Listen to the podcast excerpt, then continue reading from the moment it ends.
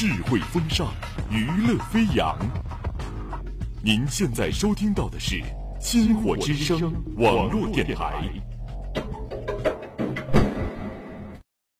每天在每天在黑夜里翻来覆去，总是害怕一个人，总是害怕一个人把人生这个剧本演完，或者到了一个或者走到一个不属于你的场景里，感受着感受着物是人非。那些你不计一切代价，那些你不计一切代价想去创造的未来，全换成了全换成了在天亮的时候和你说一声和你说一声晚安。和你说一声晚安。让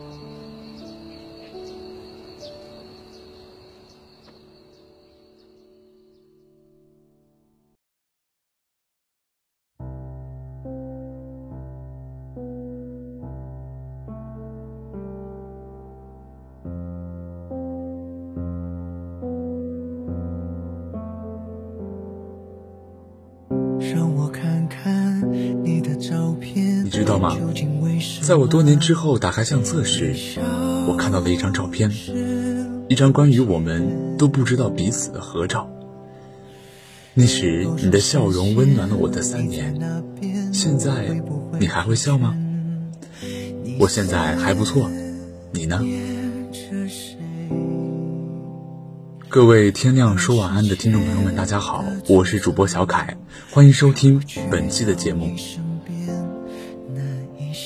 我相信呀，每一个人的青春都有一个代名词，也许是同桌的你，也许是热烈的，也许是虚度的，也许是平平无奇的，但这些代名词都透露着最好的自己，最幸福的那段日子。青春中难免不了的就是懵懵懂懂的爱情。最为难忘的就是暗恋，暗恋是青春最常见的词之一，甜蜜而苦涩，快乐且悲。可能当时是快乐的，但是多年之后想起当年的那个人、那些事，还是会感到一丝遗憾与怀念，多了几分悲。有很多关于暗恋的电影感动了许多的人，比如电影《芳华》中的一个片段令我印象深刻。影片中的人物萧穗子喜欢上了文工团的小号手，但是没有明说，只是默默的暗恋着。每天两人都会送好吃的，在那个特殊的年代，老一辈人的人表达爱的方式很简单，有的东西不多，一个大大的番茄就能温暖爱人的一整天。他们就这样一天一天的默默的喜欢着对方。但当文工团解散的那天，小号手却和他的室友在一起了。当时大家一起离开文工团的时候，萧穗子写好了一封情书，准备在这最后的时刻表白，于是就把情书塞到了小号手的小号盒子里。但令他没有想到的是，这时他的舍友突然跟他说他们在一起了。这对肖穗子来说，无异于是晴天霹雳。电影中的一个镜头，我记得很清楚。他坐在车上，流着泪撕情书，那个情节令我难以忘怀。暗恋到最后变成了物是人非的遗憾。其实，关于暗恋啊，最出名的一部电影要数《情书》了。这是一部有着岩井俊二风格的文艺片，每个画面都极力唯美，镜头中最突出的部分是单纯的情感。在他面前，所有的语言和文字都苍白无力，给观众留下的是最大的感动。这部电影在唯美的色调里，用回忆的方式讲述了一个青春的故事。男孩高中时期喜欢上一个与自己同名的女孩，经过一场无疾而终的暗恋，往后喜欢的女孩也有她的样子。那些没有开口的告白，最终还是让你听见了。高中时期的男主藤井树对同班同名女生那份来不及说出口的感情，在多年后从他女友寄来的一封信中渐渐显露。尽管这是物是人非，藤井树已经去往天堂，可能正是这份遗憾让观众深刻记住了这故事。为他留下许多眼泪。不知道要怎么形容对这部电影的喜欢，《情书》是一部接近完美的电影，没有语言能表达出它的精彩。只是看完影片之后，止不住的眼泪，想到暗恋，脑海中就浮现的“你好吗”的台词与男主藤井树永远的记忆，或许能够表达一二。这部电影给人的感觉像是青涩的初恋一般明媚忧伤，像冬日里的阳光般温暖人心。我们从中能够感受到的不仅爱情，还有其他感人的情感。